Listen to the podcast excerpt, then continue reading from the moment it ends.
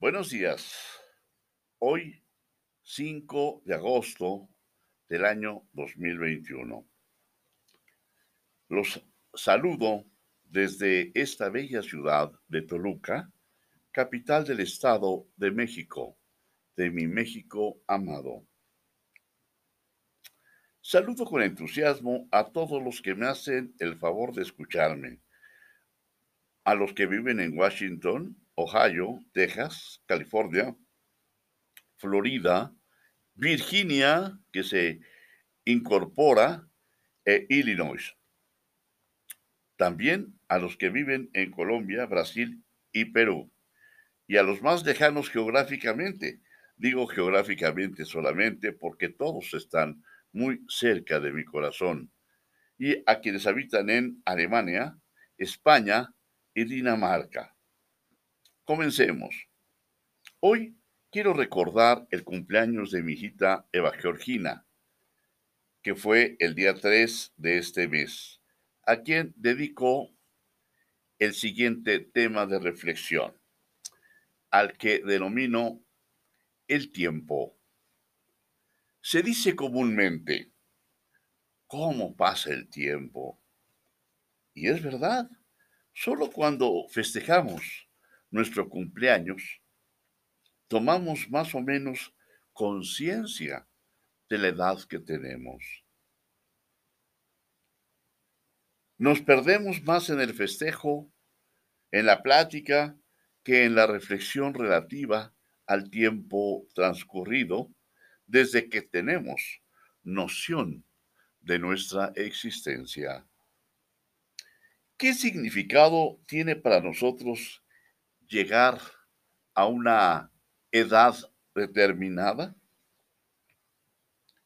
Quienes hacen un esfuerzo de reflexión, en algunos casos, realizan un balance, por llamarlo así, de su vida o bien surgen las comparaciones con gente de su edad en cuanto a logros, ya bien sean económicos o de carácter académico o bien ya de cualquier otro orden para sentirse triunfadores o al menos superiores a los demás. Es decir, subyace lo que Aristóteles ha denominado la ira en sus diversas especies. Cumplir años será un indicador de algo? ¿Será necesario esperar la llegada de la fecha de cumpleaños para hacer un recuento de nuestros actos? ¿Sentimos satisfacción por la forma de vida que hemos llevado? ¿O tal vez haya arrepentimientos con personas que ahora ya no tenemos a nuestro lado y que hicimos algunos eh, actos tal vez indebidos? ¿Existen ahora nuevos propósitos? Seguramente no faltará quien se sienta derrotado ante la vida. Pensará que después de medio siglo ya no hay nada que esperar. Pensará que la vida para ellos ya se terminó.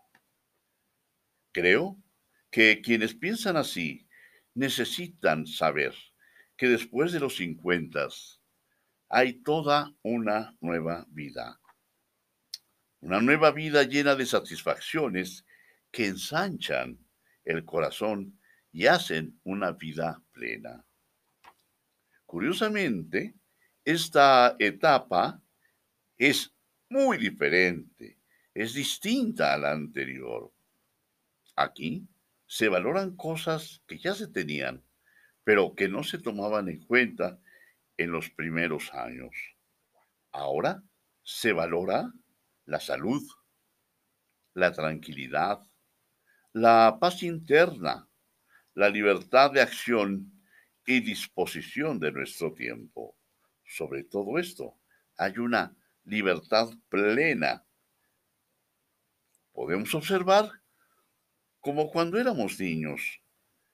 La naturaleza el calor del sol, el verdor de los árboles, las plantas, hasta de la hierba silvestre, las caprichosas y a la vez perfectas formas y colores de las flores, lo gris del pavimento y tal vez la frialdad del concreto. Y creo que por hoy los dejo con la tranquilidad, con la inquietud de agregar todo lo que puedan a lo anterior.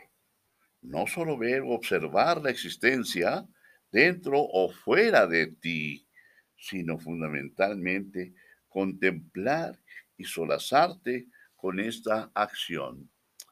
Recuerda que no estamos aislados en el mundo. La misma Tierra forma parte de todo un sistema planetario que es enorme. El hombre actualmente hace grandes esfuerzos por viajar a la Luna, a Marte, conocer otros planetas y pensar que el sistema planetario solar, hablando de tiempo, tiene dos movimientos fundamentales. El movimiento de rotación, que bueno, dura 24 horas, pero esto es tan relativo y 365 días al año. ¿Por qué relativo? Porque pensemos en otro sistema o en otros sistemas planetarios en donde el planeta mismo sea 10, 15, 20 o 100 veces más grande que el nuestro y que gire en torno a su propio eje. Pensemos cuánto tiempo tardará en dar o en girar sobre su propio eje de principio a fin. Seguramente no serán 24 horas. ¿Habrá un sol o habrá varios soles? ¿De qué tamaño será el sol? ¿Habrá otros sujetos, otros individuos? Vamos, ¿habrá vida en otro planeta? Seguramente. Bueno, pues ese universo enorme cuya magnitud no alcanzamos a concebir. Curiosamente, está también dentro de nosotros, en cada célula, y tenemos millones de células. Ese microuniverso está en nosotros.